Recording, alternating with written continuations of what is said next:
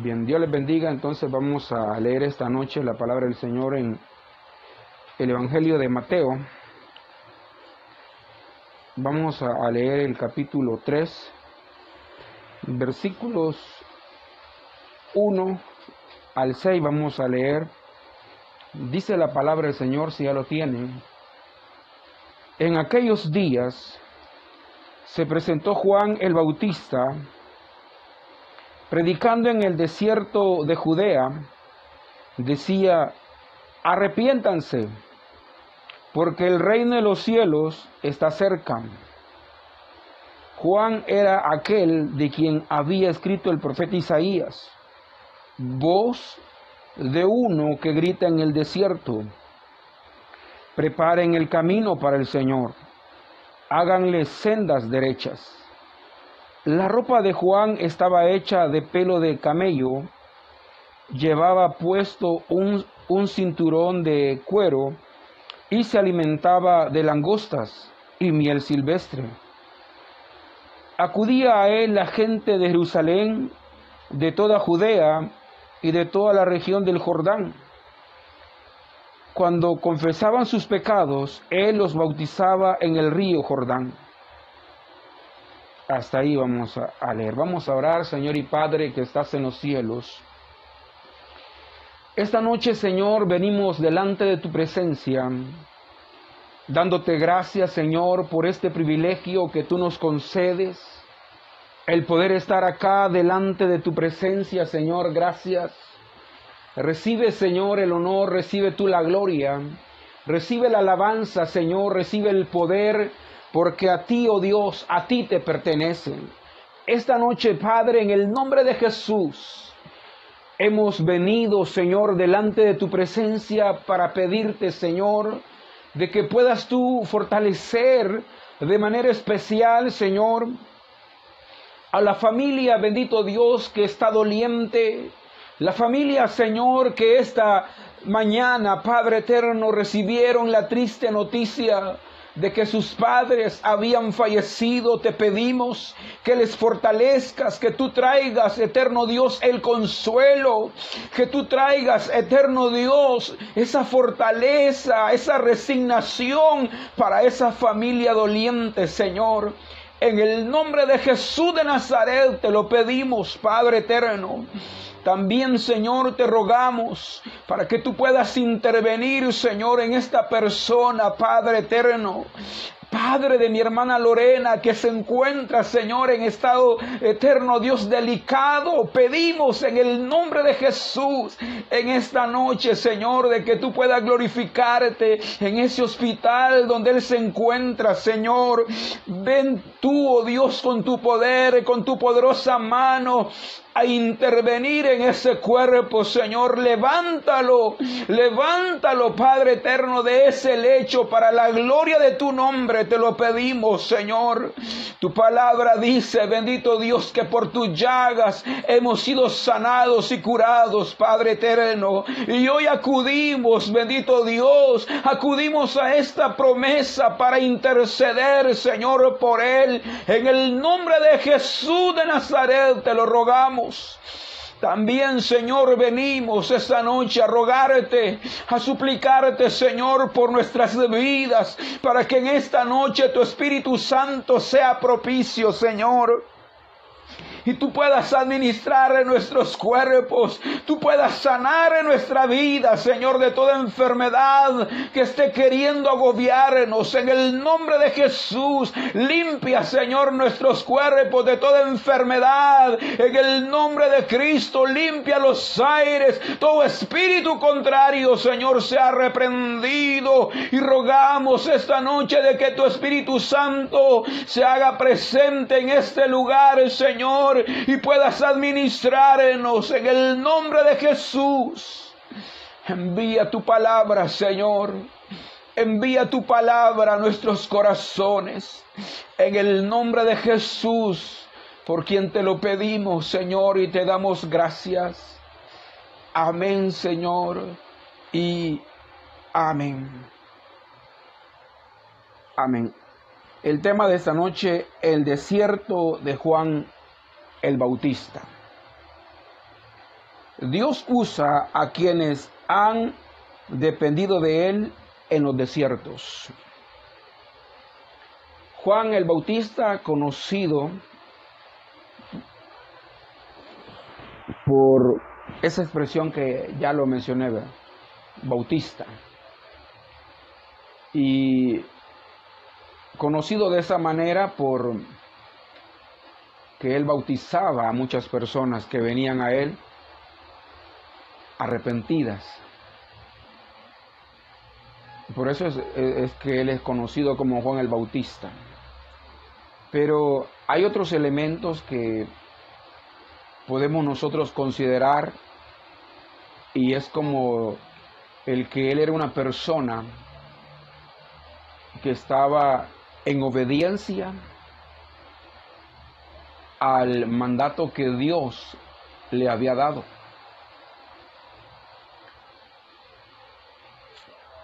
La, la, Biblia nos dice a nosotros que Él era una voz en el desierto. Eso lo dice el Evangelio de Juan. Y como una voz que clamaba en el desierto,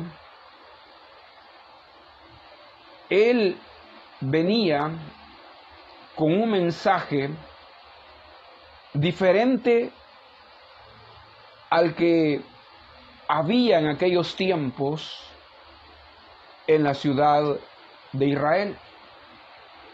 Recordemos que para esta época que aparece Juan el Bautista, habían transcurrido 400 años donde había existido el último profeta enviado por Dios como fue Malaquías y desde entonces el pueblo vivía de acuerdo a como los sacerdotes, los principales, los fariseos y todo aquel grupo religioso de aquella época guiara a la nación.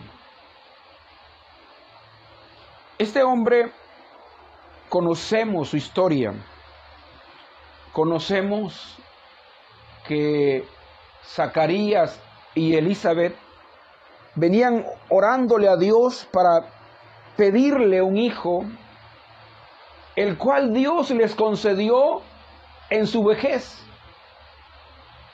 Ya ellos quizás ni se acordaban de lo que habían pedido, pero Dios decide darles un hijo. La historia nos dice que Zacarías hasta quedó mudo por no creerle al ángel. Bien, de este Juan es el que nosotros vamos a, aprender esta noche cosas importantes para nuestra vida. Fíjese que en Lucas capítulo 1, versículo 80, nos dice,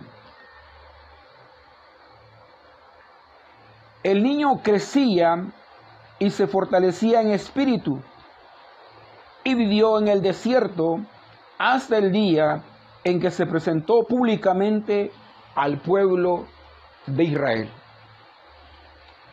Imagínense lo que no, cómo, cómo nos dice este versículo 80 de Lucas.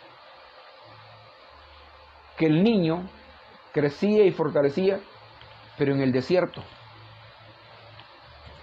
La Biblia no nos da mayor referencia.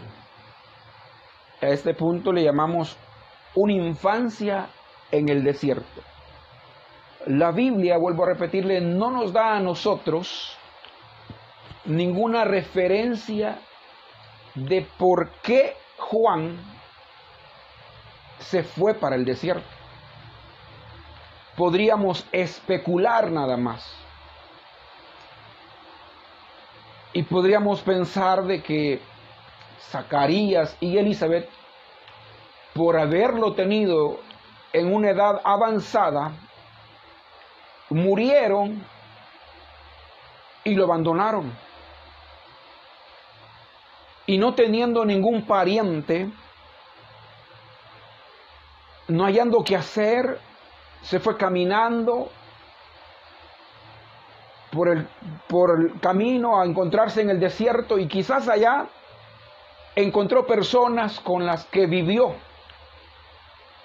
Pero nosotros que hemos visto noticias, hemos leído, porque no hemos experimentado el, el que es andar en un desierto real, podemos imaginarnos que las condiciones de vida para este niño no eran las adecuadas. Porque un niño necesita protección, necesita los cuidados de su padre. Pero ¿qué es lo que Juan encontraba en el desierto? Soledad. Encontraba frío. Se encontraba desprotegido. Sin embargo, este tipo de vida a Juan lo llevó a encontrarse con Dios. Nosotros sabemos, por lo que la Biblia nos dice, cuál, cuál fue el propósito de Juan al venir a esta tierra. Pero Juan no lo sabía. Él, como muchos de nosotros, carecemos de idea de cuál es el propósito de nuestra existencia en esta tierra. Algunas personas especulan de para qué estamos aquí, pero realmente el único que sabe por qué estamos en la tierra es Dios. Y Juan, estando en el desierto, teniendo comunicación con Dios, logró, logró entender para qué Él estaba en esta tierra. ¿Cuál era la voluntad de Dios el haberle traído a este mundo? Y posiblemente Él estando en el desierto, conociendo ese propósito, empezó a indagar más sobre su pueblo. Todos nosotros conocemos de una forma breve, sencilla o profunda la historia de Israel. Para el tiempo en el que hemos leído la palabra del Señor, Israel no era una nación libre, era una nación que estaba bajo el poderío de Roma. Roma gobernaba a Israel.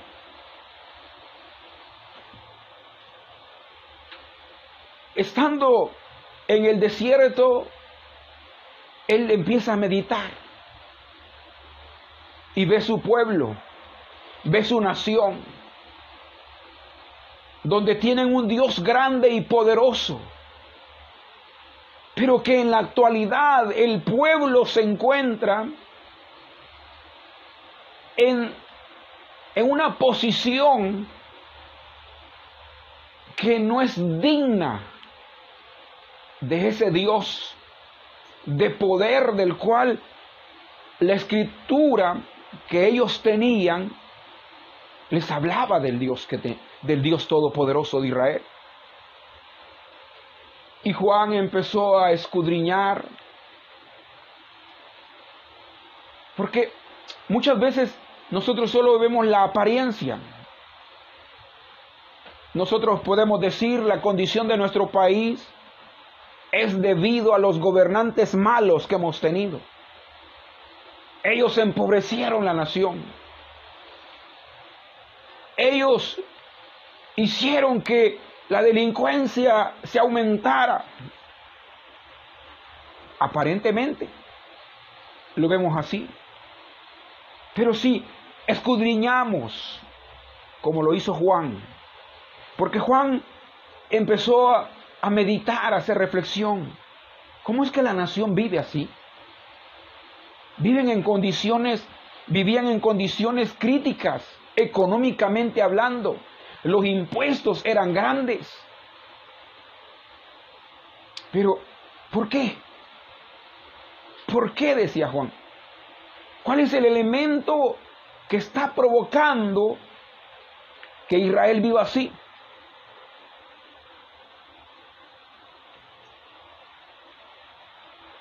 Esto lo pensó porque él vivía con lo esencial.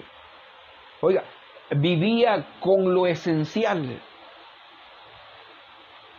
Ya vamos a ver qué es lo esencial, pero en ese marco se encontraba él y reflexionaba.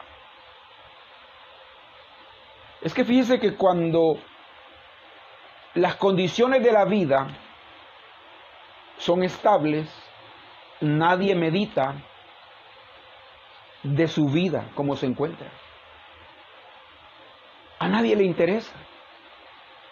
La mayoría de los seres humanos somos reflectivos cuando las cosas van mal. Y empezamos a meditar. ¿Qué he hecho mal? ¿Qué fue lo que hice? ¿Por qué estoy en esta condición? O sea, no es cuando todo está bien, cuando hay salud, hay economía, hay alegría, no, no nos ponemos a meditar, ¿verdad? Mira, ¿te acordás lo que hicimos ayer? Fue malo, nadie se acuerda de eso. Es el momento de estar alegres, contentos, porque estamos recibiendo la bendición de Dios. Por eso es que el predicador dice que muchas veces es mejor estar en la casa de luto que en la casa donde hay fiesta. Porque donde hay luto, uno reflexiona. Pero donde hay fiesta, todo es alegría, todo es eh, felicidad. Y nadie está pensando en qué triste es morirse, ¿verdad? Nadie, a nadie le interesa eso.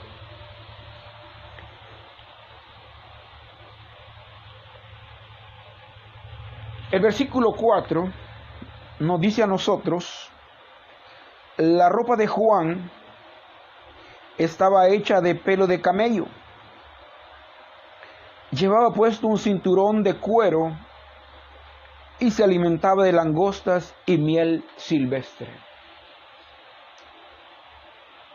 Bien peculiar, bien llamativo la forma en la que se vestía Juan. Por eso es que el punto este es una vida con lo esencial. Una vida con lo esencial. Y es que volvemos, es en el desierto donde nosotros podemos ser sensibles y darnos cuenta, darnos cuenta de la grandeza del Dios que tenemos. Es que si usted y yo vivimos bien, no nos preocupamos. Se le acabó el gas, más anda a traerlo. Sin subsidio, con subsidio anda a comprarlo. Si en la calle llegó la hora de almorzar, vamos a comer al pollo campero. No hay preocupación. No, no hay nada que, que estemos pensando, y Dios mío, ¿y cómo vamos a hacer? Se nos enferma alguien, va mujer, llévalo a la clínica, llévalo a la, a la farmacia, o anda que lo inyecten, más te voy para el taxi. Pero no hay, Señor, sana a mi hijo. Es cuando todo cambia, cuando la situación llegamos al extremo y donde lo único que tenemos Dios mío, ¿y hoy qué vamos a hacer? Y me acabo de acordar de, de esta expresión, Dios mío, ¿y hoy cómo, qué vamos a hacer? Me acuerdo cuando mi papá se murió. Cuando alguien se muere y tiene las condiciones, dice, vamos a comprar la caja. Pero cuando no, las cosas cambian. Se me acercó mi mamá y me dijo, Víctor, ¿qué vamos a hacer? Yo solo me agaché donde estaba sentado y le dije, Dios mío, ¿qué vamos a hacer? Y es allí donde uno empieza a conocer el Dios que uno tiene. Porque ya no depende de la capacidad de uno. Si uno, uno se da cuenta de que el único que puede intervenirnos en ese momento es Dios. Y Juan, dice aquí la Biblia, que se vestía de pelo de camello, llevaba puesto un cinturón de cuero y oiga la alimentación de langostas y miel silvestre. Juan vivía y comía de lo que le daba el desierto. Y en el desierto, créame, que hay escasez. Pero no vemos nosotros que Juan se esté lamentando de su condición. Juan lo que está comiendo son chapulines. No sé si usted los conoce, pero eso es lo que él está comiendo, con miel silvestre. Y este versículo 4 a nosotros nos recuerda a un profeta del Antiguo Testamento, de Elías, el cual sus vestimentas eran muy parecidas a Juan. Eso nos, nos indica a nosotros, ¿no? a nosotros, de que Juan era un profeta de Dios. Porque venía bajo la misma línea de los hombres del ayer. Y este hombre, después de haber aprendido a depender de Dios en el desierto, empieza a predicar empieza él a dar sus primeros pasos, vamos a decir, del llamado que Dios le había hecho. Y peculiar, él no se va a la ciudad, sino que se va al río Jordán. Y ahí empieza él prácticamente su ministerio, donde posiblemente mucho tiempo estuvo ahí él ejerciendo su ministerio. Pero no es que él lo ejerció en el Jordán.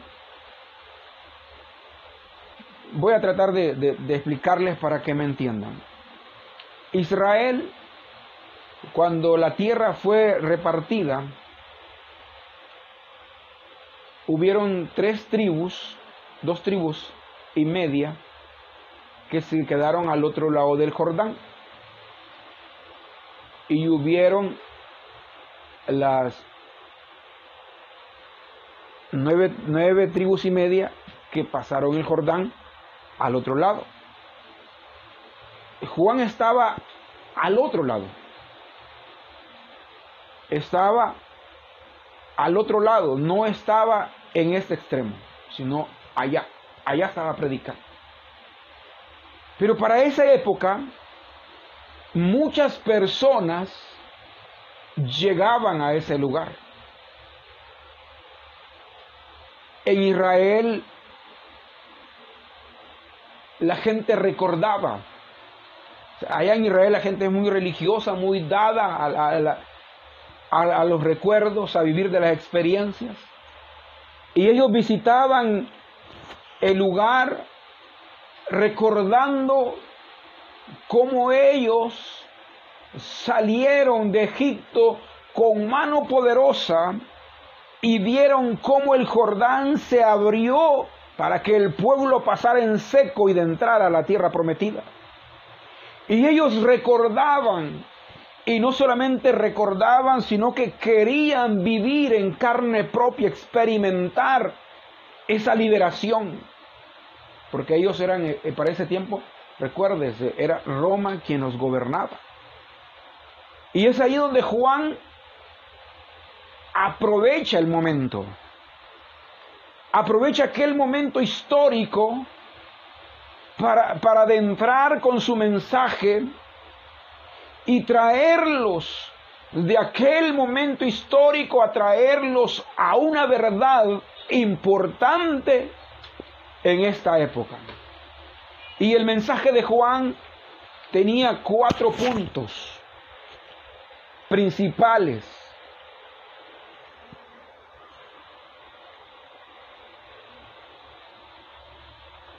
vamos a ver cuatro principios. El número uno lo vamos a ver en Mateo 3.7. Pero al ver que muchos fariseos y saduceos llegaban a donde él estaba bautizando, les advirtió camada de víboras. ¿Quién, ¿Quién les dijo que podrán escapar del castigo que se acerca? Lo que vemos nosotros, que Juan les hacía una invitación para arrepentirse y cambiar de vida. Los invitaba a arrepentirse de su vida y cambiar de vida, número uno. Dos, perdón, les hacía ver les hacía ver los aspectos de su vida pasada y es lo que se dice acá en el versículo 7 que les dice camada de víboras quienes dijo que podrán escapar del castigo que se acerca en el versículo 8 vemos que les llama a arrepentirse y cambiar de vida. Pues dice produzcan frutos que demuestren arrepentimiento. Luego vemos nosotros en el versículo 10,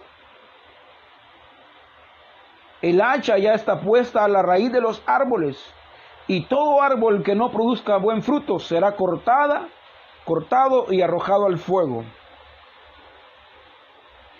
Les advertía del castigo divino que caerá sobre quienes no se conviertan.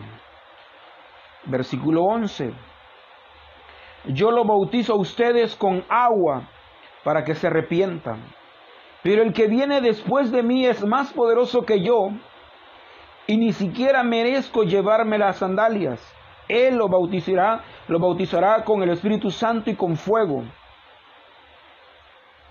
Les anunciaba la llegada de alguien detrás de él que vendría para hacer cumplir la palabra de Dios. Después de eso, después que oían su discurso, los invitaba a bautizarse. Y el, el, bautizarse era como el arrepentimiento, la entrada al arrepentimiento que ellos mostraban. Y era como que se metían a, al Jordán para empezar de ahí una vida nueva. Por eso le decía, lo, religioso, los recuerdos, las experiencias pasadas que ellos vivían, Juan lo trae el presente y le aplica, lo aplica a la realidad que el pueblo vivía en este tiempo. Y es que Juan había visto que la, la, situación del pueblo de Israel era que se habían alejado de Dios, se habían apartado de Dios. Decían alabar a Dios, pero con sus obras, con sus hechos, demostraban lo contrario. Los sacerdotes de aquella época que debían de, estar llamando al pueblo a la santidad de Dios, vivían bien, vivían, vivían en sus imperios, en sus casas hermosas. Porque se recuerdan cuando Jesús fue llevado a la casa de, Anás. No dice la Biblia que era una choza, era una casa y lo llevaron al patio, dice. Era tremenda casa la que tenían los, los sacerdotes de aquella época. Pero Juan rechazó todo eso. Porque se daba cuenta él de que todo aquello era un aparato religioso que necesitaba ser desbaratado y llevar al pueblo a una realidad, a una experiencia con el Hijo de Dios.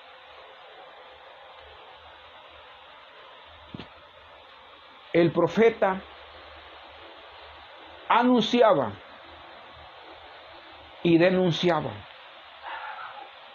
Esa es la labor del profeta, anunciar y denunciar, anunciar las buenas nuevas de Dios para la humanidad, para la persona, para el que oye anunciarle que Cristo es el camino, que Él perdona pecados.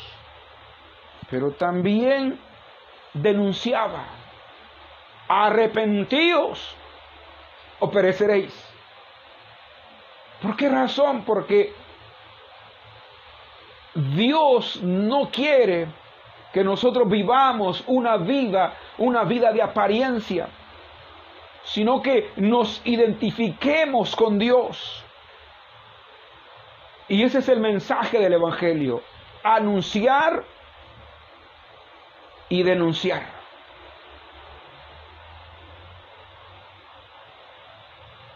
Jesús dijo, entre los nacidos de mujer no hay ninguno mayor que Juan. Juan 7:28.